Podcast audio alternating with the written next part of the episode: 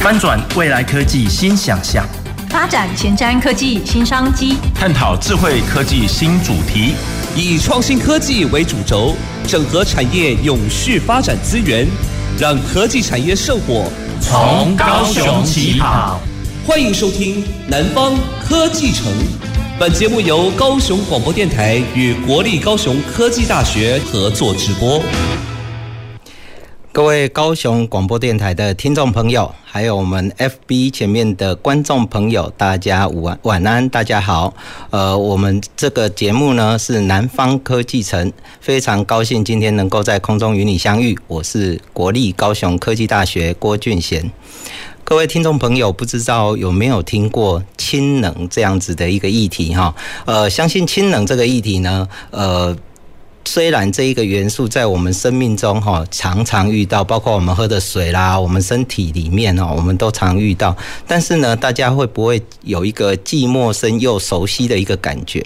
那氢能呢这样的一个科技哈，早在两百年前哈已经开始慢慢的萌芽，然后也有一些科学家呢开始在做制氢的一个动作。那我们今天呢就非常想要来用这样子的一个议题呢，跟听众朋友们来分享。氢能这样子的一个能量，是不是它只是在我们印象中哦，就是一个爆炸的东西？还是说呢，它可以来帮我们生活上制造一些诶能源呐、啊，或者是提供我们多一点的一个呃选项？那今天呢，非常荣幸，也非常高兴啊，我们邀请到我们国立中山大学的呃机电系教授郭正坤郭教授，郭教授好。呃，主持人，各位 FB。好，各位现场的听众，大家晚安。哦，我是国立中央大学机械与机电工程学系，呃，郭正坤郭老师。诶，谢谢郭老师今天应邀来参与哈。那我们今天呢要来谈氢能哈。那这个氢能这这个议题啊，老实说，呃，它就是一个化学元素嘛哈，就是 H two。那这个 H two 呢，在我们的一个呃水里面呢，我们都称为。称它是 H2O 啦哈，那听众朋友可能对它哈呃有听过，但是呢也不太清楚说它是一个什么样的一个状态哈，是不是可以请郭老师来帮我们介绍什么是氢能？好，那谢谢主持人哈。那在氢能的部分的话哈，就是其实这个议题已经非常的久，而且非常的热门。那目前的话，现在全球的一个。的一个环保的话，其实在谈到氢能这个部分的话，其实都很重视啊。那我先从环保的问题开始跟各位聊一聊。好像在目前的话，各国对燃油车辆的一个政策制定的部分的话，在二零三五年，哦，欧盟将禁售所有的自用燃油车辆。哦，所以它对目前的一些燃油车辆的话，其实不是很友善的。哦，那包。包含一些呃 CO2 非常高污染的一些重型机具，所以在这个起因的话，是从京都议定书开始。那京都议定书的部分的话，是从联合国的气候呃变化纲领哦，那我们简称为 UNFCCC 的一个补充条款。在一九九七年十二月份的时候的话，在日本的一个京都府所召开联合国的一个气象。变化哦，要领纲要，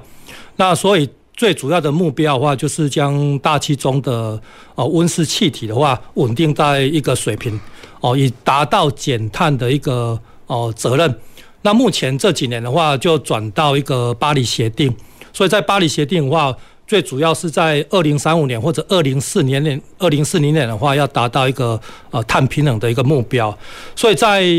这个起来的因素的话，就是氢动力的能源是非常的一个热门哦，也是一个划时代的一个车辆产物哦，所以我们面目前在台湾的话，我们必须面对它，而且非常重视，所以找到最有利的一个利基点呐。那另外一个就是说，在氢能的这个区块的话，现阶段你假如说不是很看好它，但是你不能全盘否认它的一个价值啊。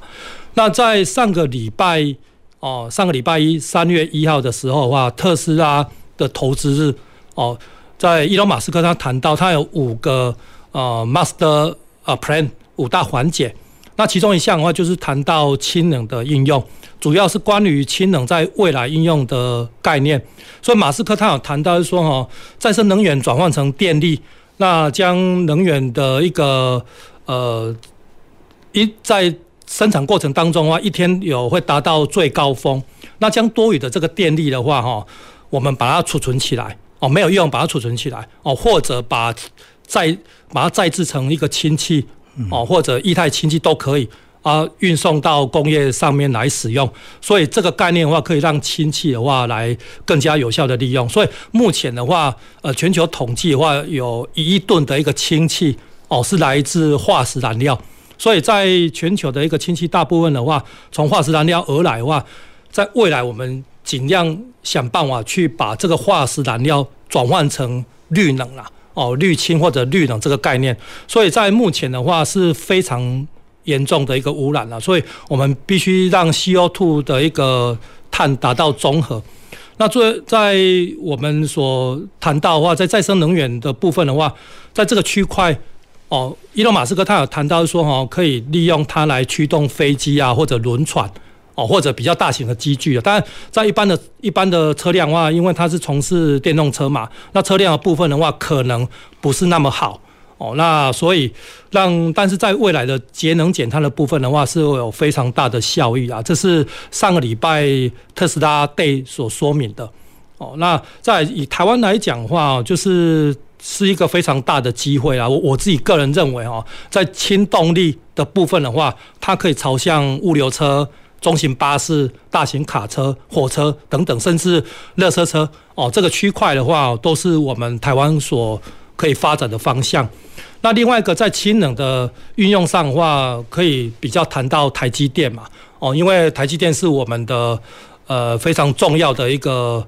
呃一一个环节哦，那。因为台积电生产晶片嘛，那在其中一个制程需要 EUV 哦，EUV 的话就是深紫外光哦，深紫外光机在制程上需要大量的一个氢气，所以在氢气的使用的话哦，它包含回收就非常的重要。所以在回收的氢气过程当中的话，你只要经过纯化哦，那可以直接使用在燃料电池上面哦进行发电。所以在这个区块的话是属于哦绿电哦绿色能源的一个呃一个再生循环。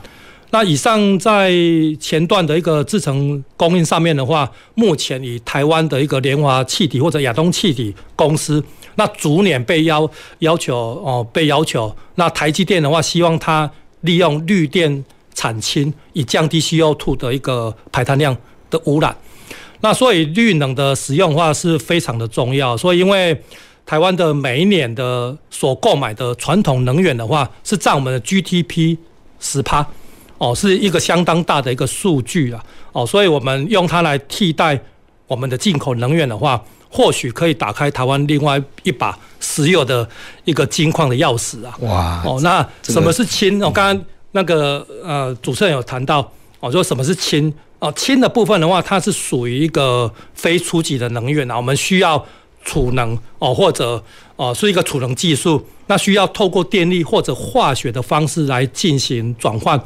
那所以氢的动力来源的话，它很简单，它只有氢加氧，哦，它就自然而然形成水。所以在逆向过来、逆向的一个过程当中的话，它自然而然也是产生氢气了，哦，跟氧，所以污染最低，燃料也最容易取得。地球上百分之七十的话都是水嘛。那所以在氢动力的话，有两个方式，第一个是我们常见的一个燃燃料电池的一个驱动马达。哦，那另外一个就是氢的引擎，那我们用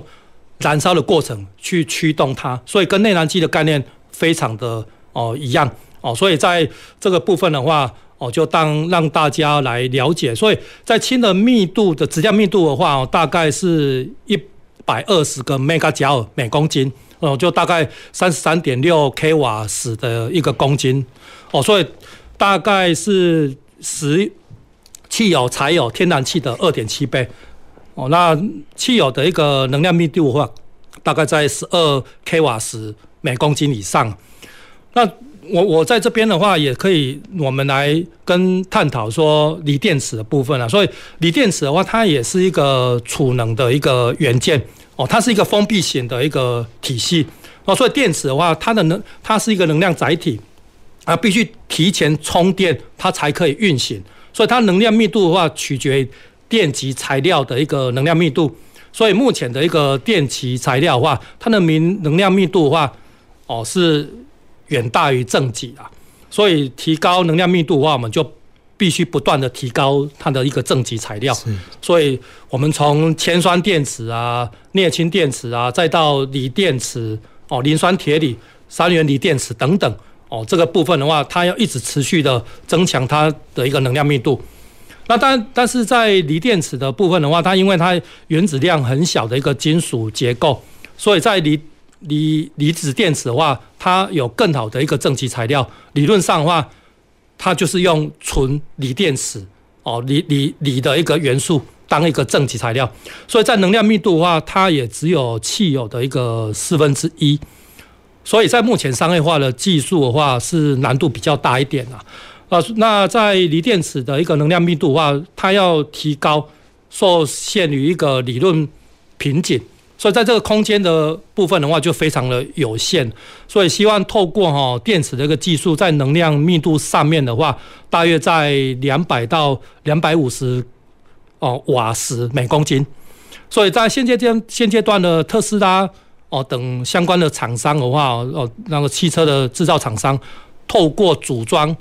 大量的一个串联哦等方式的话，提升到三百瓦时每公斤左右，所以也与燃料电池的话有将近一百一十倍的一个差距啊，因为在燃料电池的一个能量密度的话是三十三点六 k 瓦每公斤呐，那。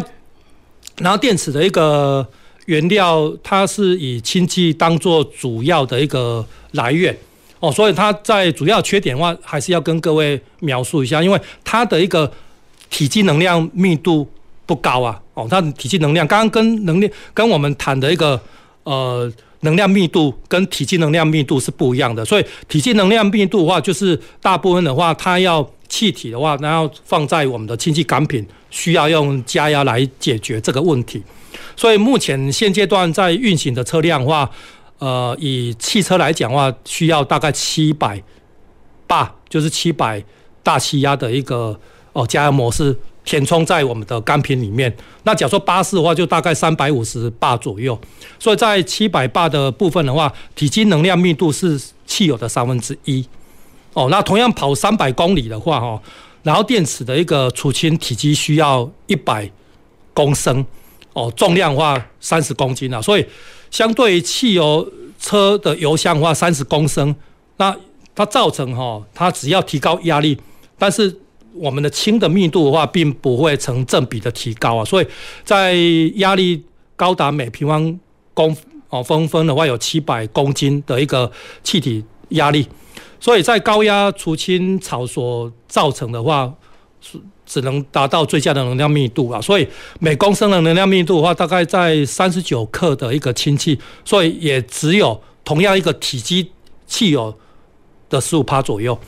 但目前的话，高压储氢槽的话，也只能容许百分之三点五到四帕的一个氢气量哦。所以在能量体积能量密度的话就比较低了。哇，那这个真的很厉害呢哈！这个郭老师哈帮我们带来这个氢能的话，现在其实我们统总结一下哈，这个氢能基本上的能量密度基本上呃应该是说哈，它其实能量是很大的。对，嘿啊，可是呢，它好像有点蓬松。哦，所以刚刚呃郭老师有提到一个问题，就是说，诶，我们可能好像要去压缩它，是，哦，那压缩它，可能大家就会觉得有一点小小的害怕啦。哈，那。呃，基本上，我想刚才又提到一个概念哈，就是说我们氢气呀，好像也好像从台积电那边会有回收一些氢气。那刚才又有提到，就是氢气要怎么来，也有可能从水去做电解哈。这个刚才讲的，大概一百八十年前就开始有人在做这个实验，结果做这个实验呢，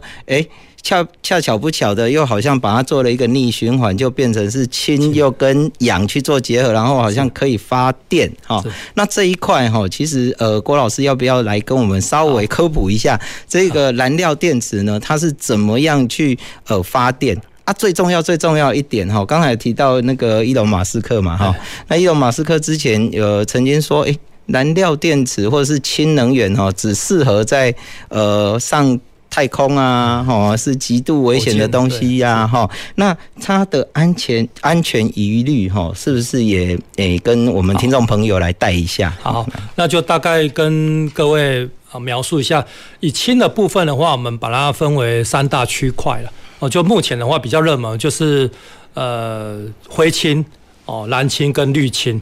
那灰氢的话，哈，它在这个区块就是用天然气啊等化石燃料来去蒸汽重组。那蓝氢的部分的话，就是它在 CO2 的部分的话，有办法来进行回收。但是它在前面的一个制程的话，你可以用天然气啊、煤啊、石油等等这些啊，你只要把 CO2 这进行回收，碳捕捉部分的话，它包含封存，我们都把它定义成蓝氢。那绿氢的话，就是很简单，就是说我们把水直接去电解。那把它储放起来的话，就变成我们的一个哦一个滤芯哦，这个是非常的一个哦一个一一个重要。所以那另外一个就是说哈呃刚刚那个呃主持人有谈到，就是说在呃能量密度大的部分的话，还有你储存在呃体积哦体积的部分的话，它是会造成一些危险性哦。那这个危险性的话，也大概跟各位来描述一下哦，就像。在我们储存跟运输的话，哦，就这两个区块。那因为一公斤的一个氢气，大概可以让我们的燃料电池可以行驶哈，哦，一百公里，哦，就是大概五公斤的氢气可以跑到五百公里，跟汽油是一样的。所以刚刚有谈到说，我们利用它的压力很大的话，把它灌进来，哦，不要形成一个七百大的一个氢气罐，所以。氢气的话，它的密度是非常轻的一个气体，所以它的氢的分子量非常小，容易哈穿透它的一个多孔性的材料，所以它扩散系数就非常的大，那泄漏性也非常的强。但是氢气的话，它是一个也是一个可燃性，当空气的话达到四到七十五趴之间的话，它就很容易产生爆炸。所以在这个区块的话，你只要去点火的话，就很容易产生氢爆哦，这部分还是要跟那个各位听众观众来解释一下。所以在在氢气车的使用当中的话哦，就是我在很多目前包含 Toyota 的部分的话，它目前也销售大概呃一万多辆的一个氢气车辆哦，那全球的话大概有将近两三万辆的一个氢气车辆的销售，所以哈有做过非常多的实验啊，包含。有利用撞击，还有利用枪支直接去打我们的氢气罐，那造成泄漏的话，它因为它的扩散系数是非常大，那直接泄漏在大气空气中，所以哈，它是很容易挥发掉。不像汽油的话，它就直接会有一些液态的水的液液态的一个油的部分的话，容易造成一个呃危险呃燃烧，所以在。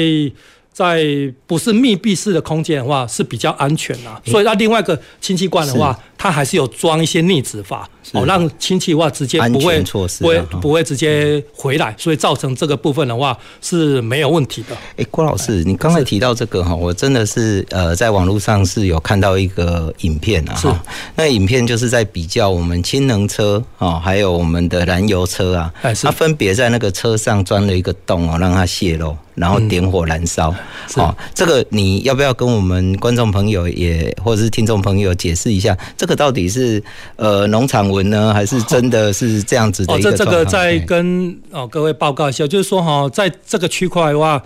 呃，二零零八年哦，在呃氢能车刚制定一些政策跟规范的时候的话，二零零八年哦就。呃，日本啊、美国等等，还有欧洲这些车厂，它实施了大概有六年的时间，进行一些实质的路面测试。那测试的话，大概行驶外超过一百万公里了。哦，那里面包含其中一个项次是非常重要，就包含刚刚有讲说哦，那个泄漏部分嘛。那在影片上面你所看到的话，它是其中一项在测试标准里面的一个过程。所以你把它打一个洞，让它去进行泄漏当中的话，去跟有去比较的话，它只要是往上冲，因为刚刚谈到它的一个它的一个能量密度高嘛，但是它的氢很轻哦，所以它直接往上冲，不会造成外泄，而且不会产生爆炸。我、嗯哦、这个也跟主持人来所以基本说明一下。基本上，刚才郭老师也跟我们解释了，然后就是说，如果今天不是在一个密闭空间的话。那我们燃烧，基本上呢，它这个火焰就是会往上跑。好，那如果各位可以想象啊，我们有一台车，然后现在呢，氢气就呃泄漏了。那因为它很轻嘛，哈，所以它就往上跑，然后火焰也往上跑，所以可能也不会烧到你的车子的本体。对，那油的话呢，基本上它是因为有重力的关系，所以它液态就往下掉，往下掉呢，它那个油呢就会布满在那个地面。对啊，如果一烧呢，就从地面往车上烧哈，所以基本上在物理现象上面来讲是说得过去的了哈。那这样子的一个实验呢，其实也相当的呃，可以给我们民众一些观念哈。所以这个基本上是呃一个安全上面的一个呃想法了哈。那刚才。我们郭老师也提到哈，其实燃料电池哈，这个是绿能的一块哦哈，这是绿能一块。那基本上，我想呃，观众朋友可能还是对燃料电池为什么可以发电哈？虽然我们刚刚有提到一下说，好像它是电解水的逆反应，可不可以请郭老师再给我们一些概念？哦，那在燃料电池的基本运作的话，只要大家很基本的。有一个概念，就是说哈，它有分为阳极端跟阴极端，那中间的话有一个膜，那这个膜的话，它有分为三层啦，一个是那个质子交换膜哦，或者或者电解质的一个膜，那左右两边在左右两边都有白金哦，在往外的话，它有一个扩散层，所以你只要把氢气很容易的灌进来哦，就是在阳极端哦，它就是造成哈我们的一个氢气变成一个呃变变成一个催化过程。把我们的氢气解离成氢的一个质子，哦，那穿过过来的话，由我们的一个氢离子的话，直接由阳极哦流到我们的阴极端，那再跟我们的氧或者空气部分进行结合。那外部的话，它是形成一个回路。那因为它它产生一个电的部分的话，它是从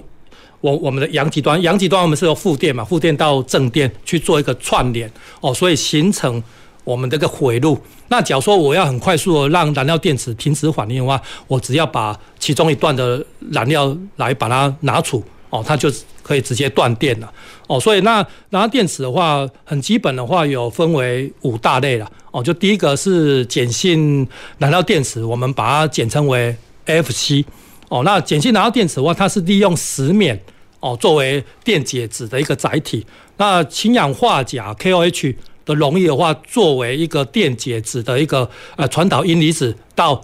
哦到我们传导阳离子到阴离子的一个溶液，所以它碱性的话就是把它称为碱性燃料碱性的燃料电池嘛，所以它操作温度的话大概在七十到两百度 C 之间，属于低温型的一个燃料电池。所以在阳极端的话，我们用纯度很高的一个氢气作为燃料。那阴极端的话，必须我们去用很高的一个氧气当氧化剂。在金属触媒的话，是比较贵重金属啊，用白金啊，还有金啊、银啊等等哦。那镍、钴、锰等过渡金属。所以目前的话，像这个碱性燃料电池的话，大部分都是用在呃军事用途啊，或者航太用途哦，比较不适合一个民生用途。那效能的话，大概四十到五十帕之间。那质子交换膜燃料电池，或者我们把它称为固态高分子型的一个燃料电池，哦，简称为 PMLC 或者 PEFC，那是利用我们多孔性的一个质子交换膜来当哦，来当一个电解质，来进行我们的阳离子与阴离子的一个传导。所以在质子交换过程当中的话，它只有含是水分，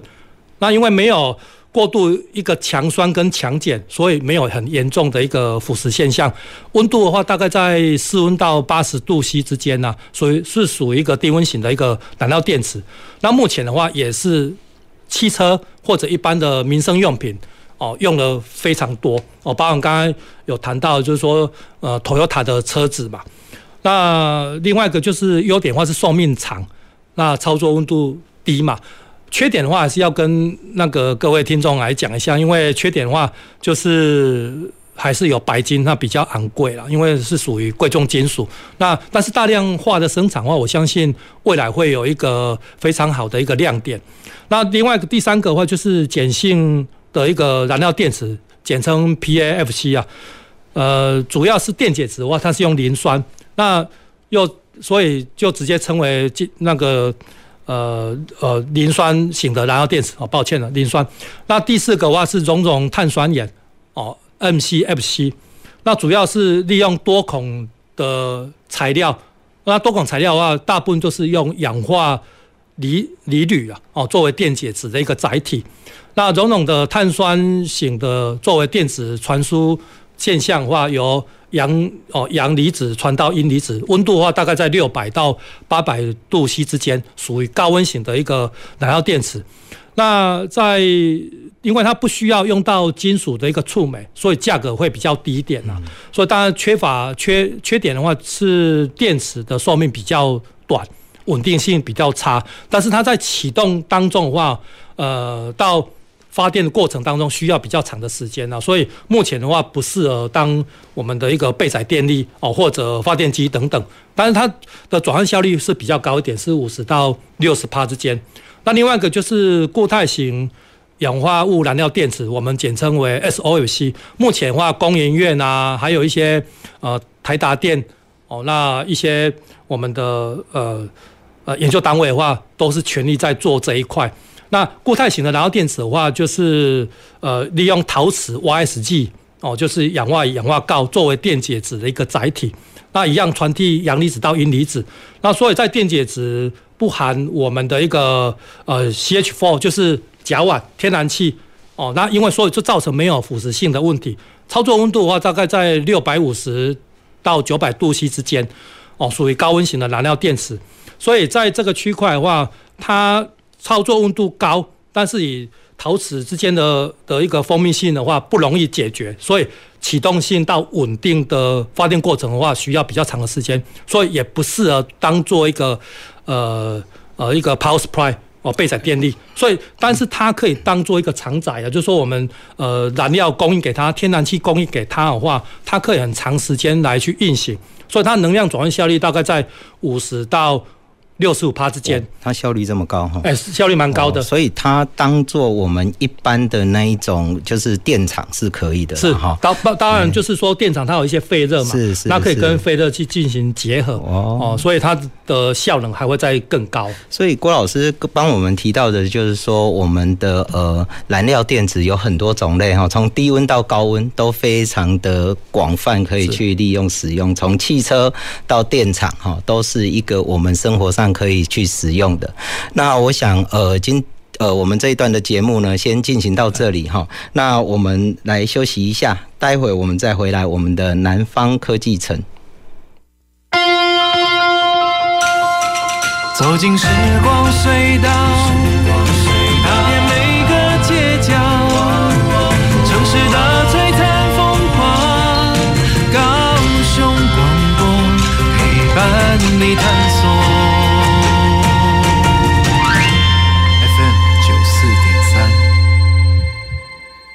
全民节水到点来，轻松节水三步骤。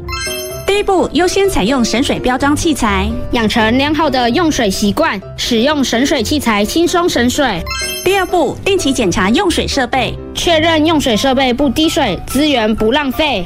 第三步，水资源再利用，动手做回收，减少自来水用量。节约用水不分你我，让行动不只是口号。以上广告由经济部水利署提供。各位亲爱的朋友，大家好，我是福州伯啊！今仔日要真认真来讲一件足重要的代志，我重要，正重要！我跟你讲，现在开始，只要你若满二十三岁，咱大家拢有可能做到国民法官。一摆小明，你用伊的经验甲着伊的智慧，甲法官讨论交流，做伙审判。邀请你今麦来做国民法官，让咱的司法继续向前行，做伙来哦！以上广告由司法院提供。听众朋友，您知道为什么汽机车并排违停的罚款金额高于其他违规停车吗？那是因为占用车道已经影响用路人的权益，容易使其他用路人为了闪避或绕行违停的车辆而发生严重的交通事故。提醒您，停车时一定要将车辆停放到合法的停车处所，千万不要贪图一时的方便，任意并排违停，以免导致交通事故或违规受罚哦。大家好，我是高雄市政府新闻局长向冰河，欢迎继续收听用心陪伴您的好电台——高雄广播电台 FM 九四点三 AM 一零八九。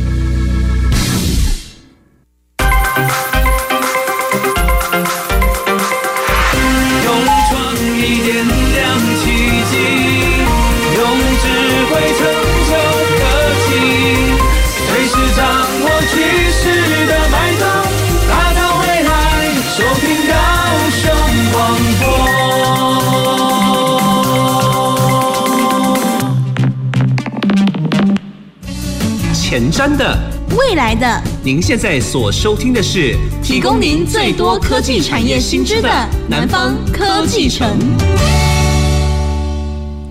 欢迎回来，我们南方科技城的节目。今天呢，我们特别邀请到我们郭老师郭正坤郭老师呢，来谈谈氢能的这个议题。那郭老师，谢谢您刚才的精辟的一个分享哈。那我突然想到哈，刚才是不是呃，我们也呃切得太快了一点哦，所以忘了，好像还有一个用甲醇来做做发电的哦，可不可以麻烦您也再跟呃我们的听众朋友再做一下分享？好，那。好，谢谢主持人哈。那我们在几个区块当中的话，最后就是甲醇嘛。哦，那甲醇的话其实有分为两个，一个是利用甲醇当燃料，那中间的话透过一个高温的一个重组器，我们把它称为 reformer 来进行呃 CH3OH，就把我们的甲醇把它分解掉，那提供高的一个呃高的一个。浓度的一个氢气，那再给燃料电池使用。那燃料电池后端的话，就是用我们的传统性的质子交换的燃料电池。那另外一个就是用直接甲醇。哦，那这直接甲醇的话，就是直接用我们的甲醇来提供哦当燃料哦，所以有这两个区块。但是在这个区块的话，因为在甲醇或者直接甲醇的话，都会造成哦呃 CO2 的一个产生。所以也会造成温室效应的问题啊。所以目前的话，以我们现在政府来去推行这个的方向的话，哦，它是属于一个灰氢哦。但是有些厂商的话，它在把 CO2 来进行回收，那这回 CO2 的回收的话，就变成一个蓝氢哦。所以在这个区块的话，我相信在未来的一个呃商品化的话，应该是有它的一个优点。所以，但是。像这个区块的话，呃，在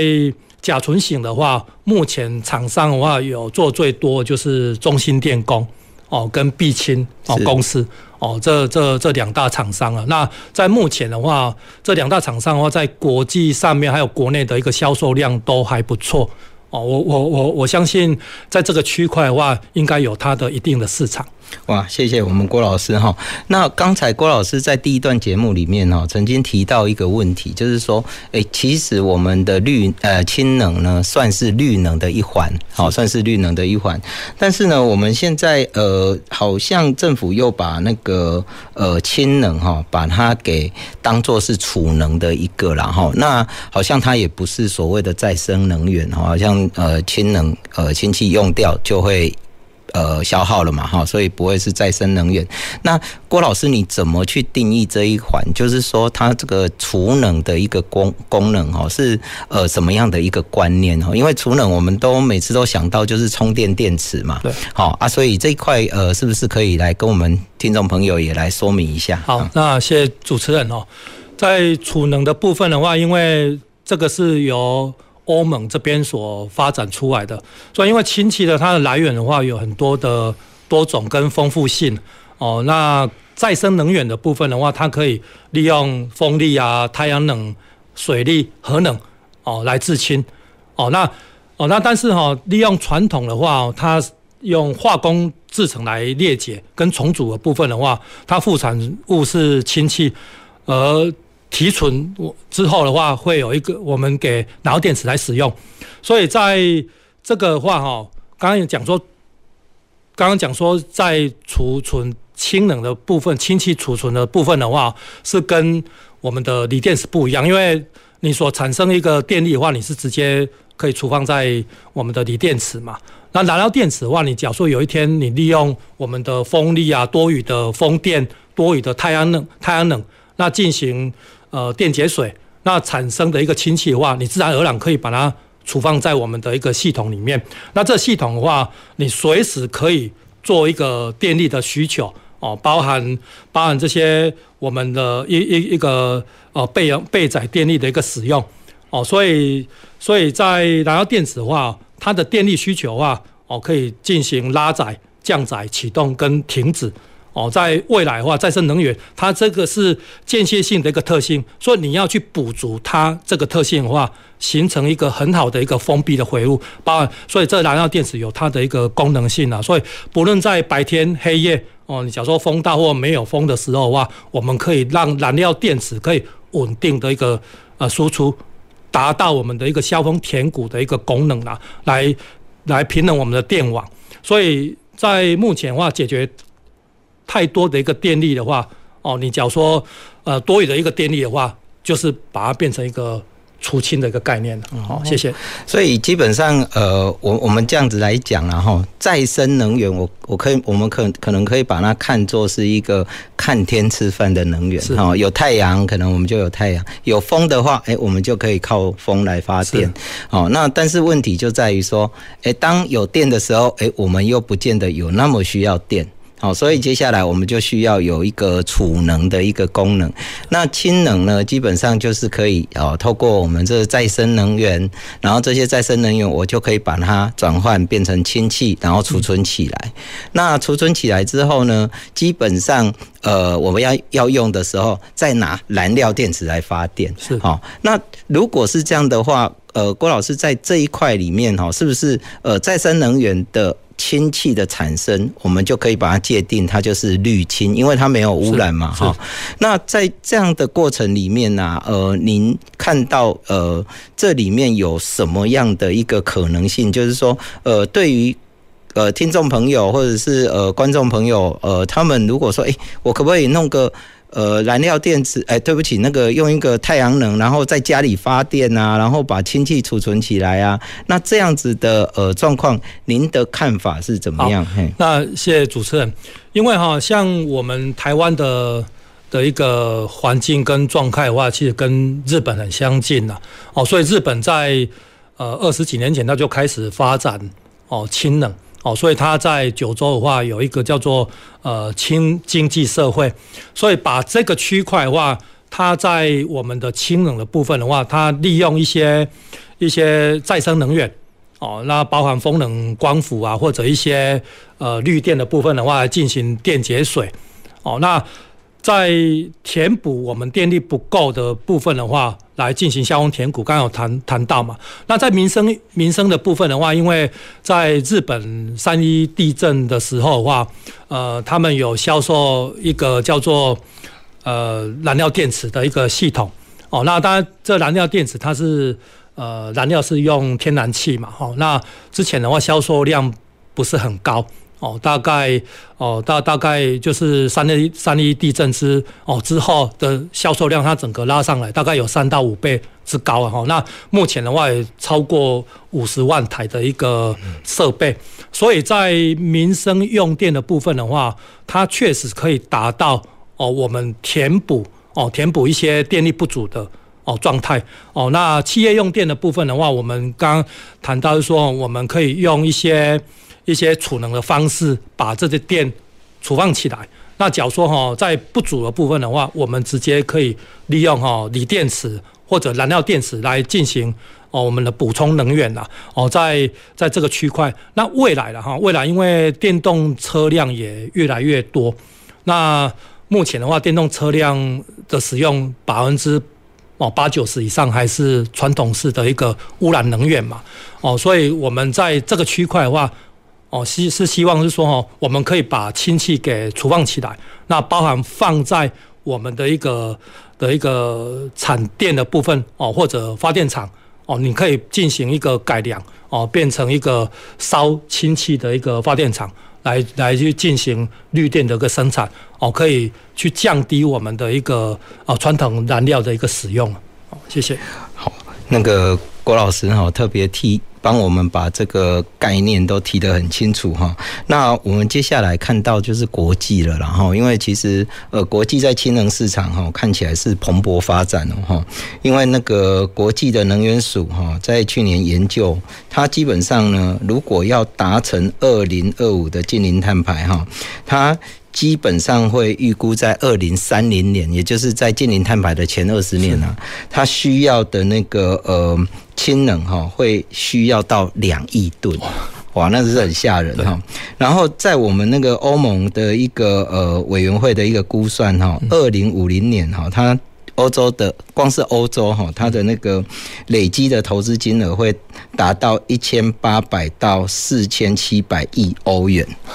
所以这个部分其实相当具有商机啦哈，但是我想哈，这个部分呃，老实说，以刚才郭老师提到的这个氢能，除了说我我们要把氢气给呃产生出来，然后接下来就要储存它哦。那储存它之后呢，我们还要有燃料电池。那其实是一个非常大的一个跨领域，各行各业都可以参与的部分哈。那这一块我我想请问一下老师，就是说是不是呃在全球这边的相关产业它的发展怎么样？那我们台湾呢有没有可能在这样子的一个能源产业里面呃扮演一席之地？而且呢，或者甚或我们可以成为比如说台湾国家。队来服务这个全球哈，那我们大概呃预估是不是能够在这里面呢创造出一个可行的或者是可能的一个产值哈？是不是请老师跟我们分享？那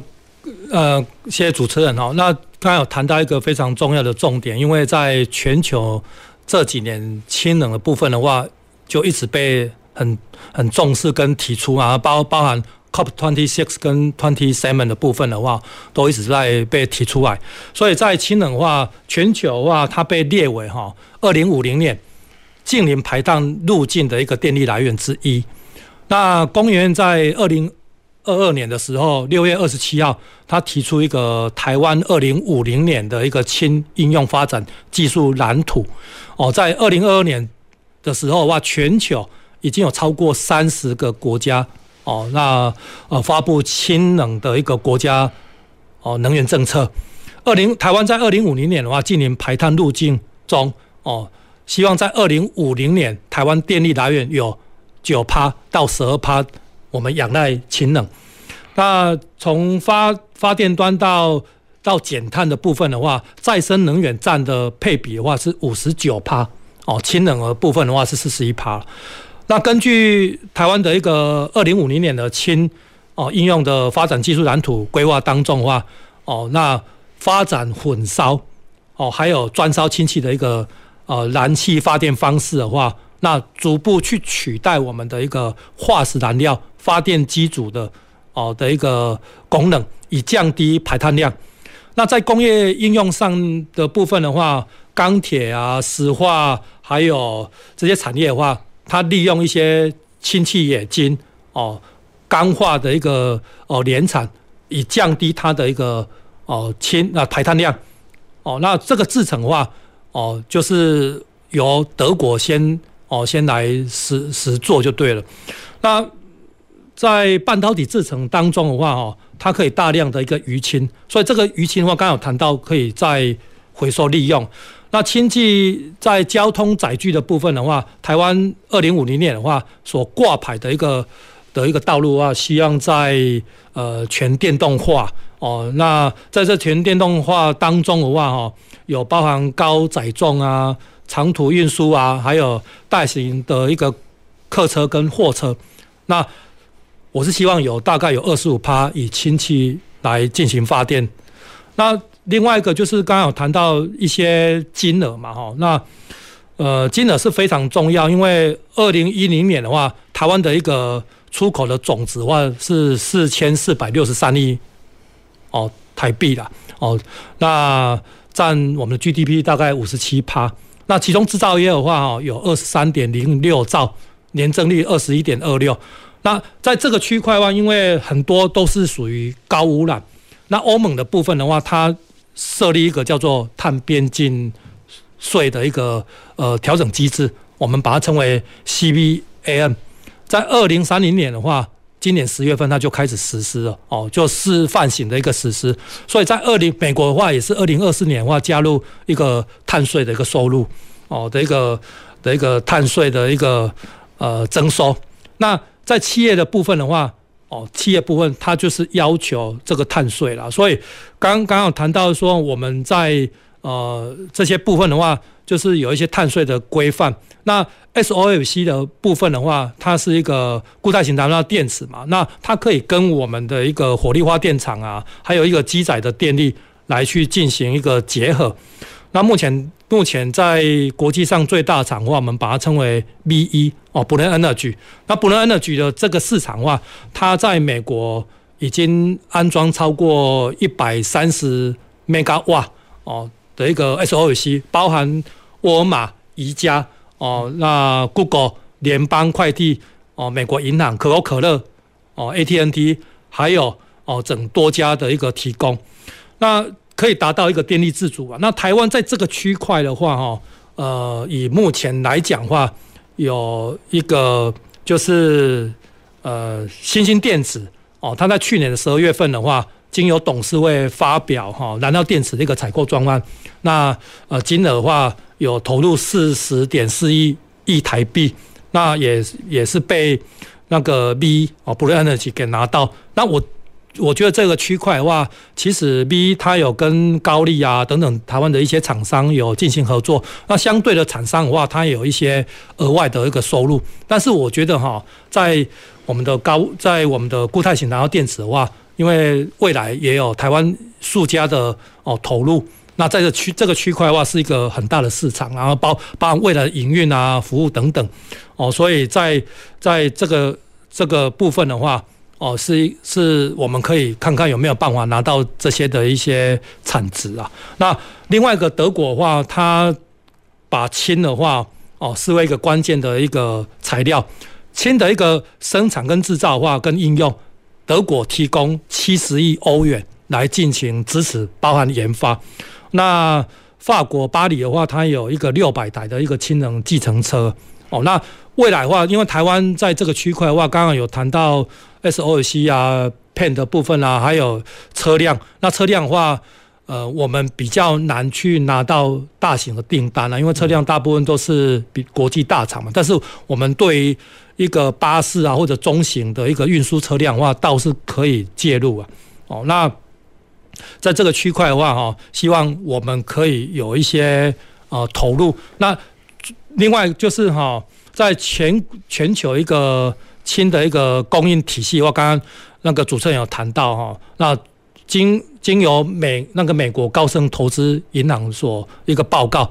呃，总投资额会有五兆美金呐、哦，有五大区块，包含呃运输、全球贸易，它大概有九千六百一十亿美金，还有电解槽，哦，就是说我们利用水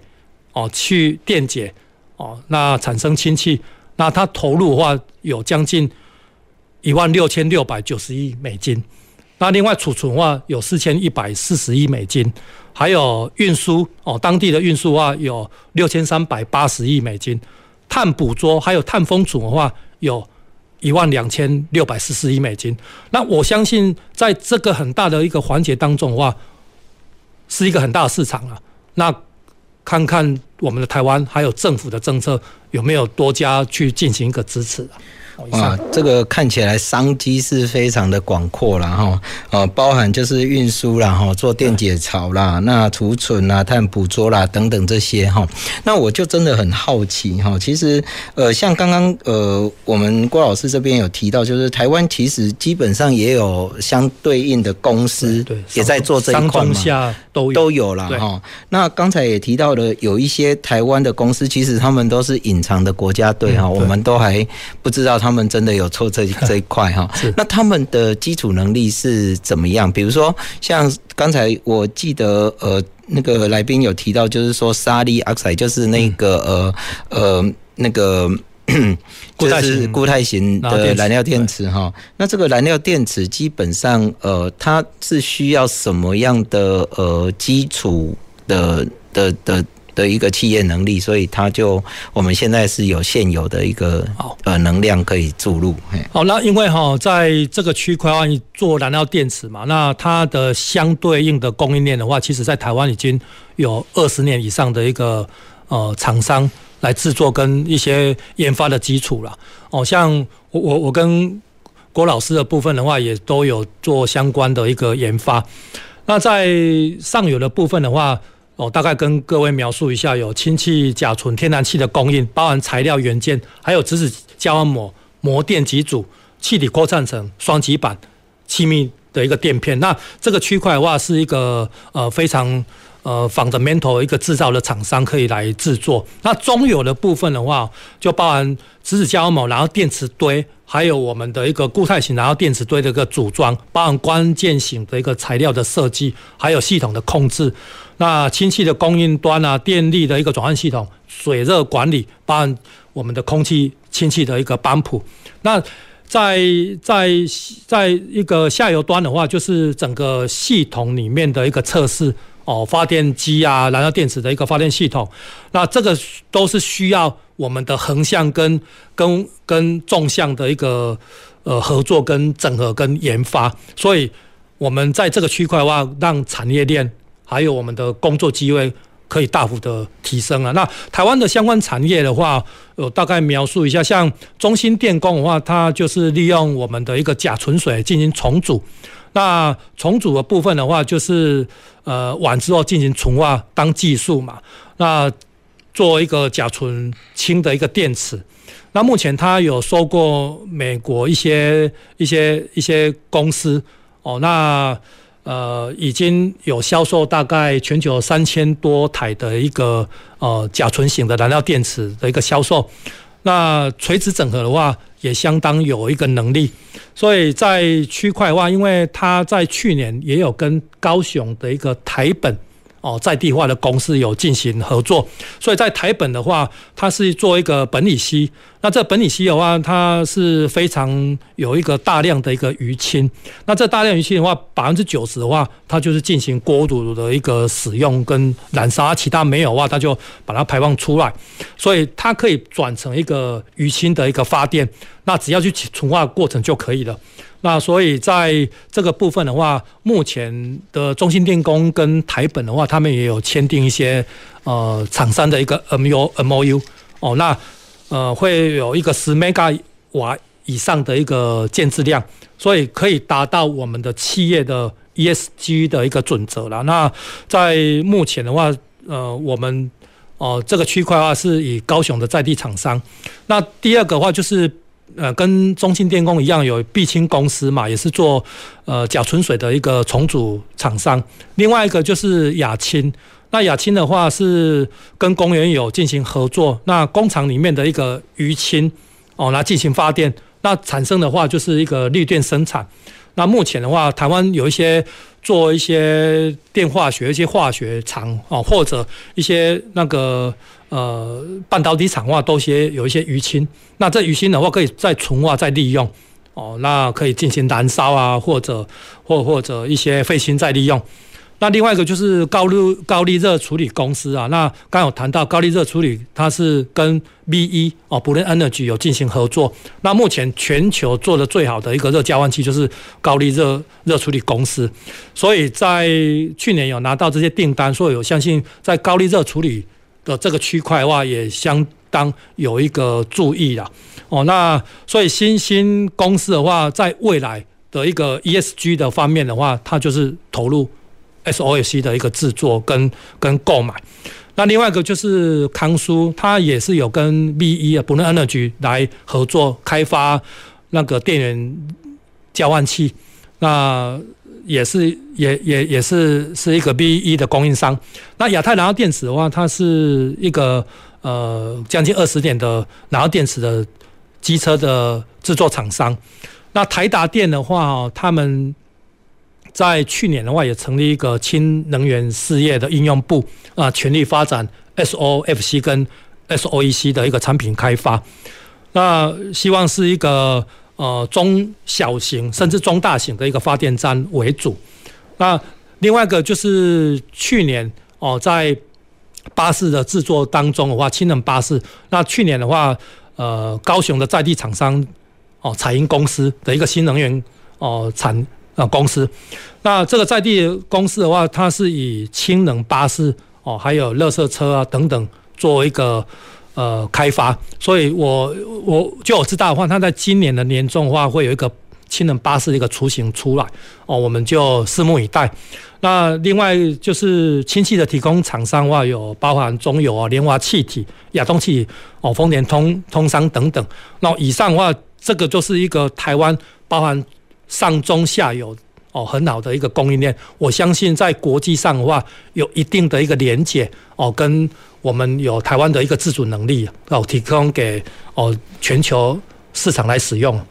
所以哈，这样听起来，我们台湾啊，在这一块氢能的呃应用上面，或者是呃 component 就是零件、零组件的提供哈，是相当有机会的哈。所以各位听众朋友，如果你是呃相关于像材料啦、制造啦，或者是测试机台、电力电子。或者是电源交换器等等这些的一个从事人员哈，我们也不妨来关注这一块的一个产业。好，那我们最后时间也不多，我们剩下了一分多钟哈，我们是不是最后来请一下我们郭老师，能不能来再给我们一些，就是说氢能对于我们生活用什么样的一个改变哈，来稍微做一下生活化的一些案例分享哈。好，那就我个人的一个想法，我把它提出七大的一个。概念啊，第一个的话就是绿色交通嘛，就是说用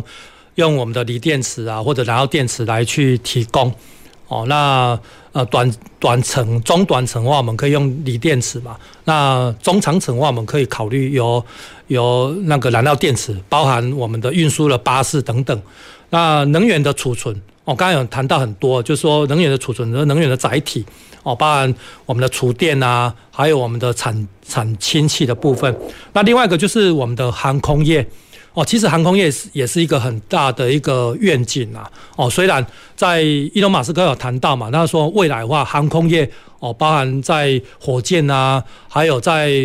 哦运输的部分的话，航空运输的话，在这个区块的话，其实台湾可以涉入。那再来就船舶业，因为台湾有很多的一个呃。制造厂哦，制造呃轮船啊，一些一一一些制造能力哦，但是里面的一些引擎的一些呃技术的话，还是掌控在国外嘛。那在燃料电池的话，我们倒是可以进行来去摄入。那另外一个就是农业了哦，农农业部分的话，就是氢气的话，它农业的应用非常广哦，包含农业机具啊、温室啊，还有肥料的制作，它都是有氨气的一个。呃，产生哦，那氨气的话，它就是它原料就是用氢气。那可以用氢气的话，我们可以来来去逆向回来，可以产生氨气。那另外就是绿色冶金跟能源交易，是看起来是非常的广了哈。我们再一次非常感谢我们的那个郭老师过来的分享哈。那因为时间的关系，我们今天的节目进行到这里哈。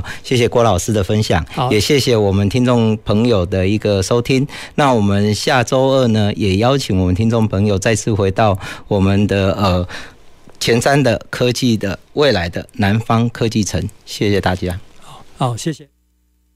南方科技城节目由高雄广播电台与国立高雄科技大学合作直播，感谢您的收听。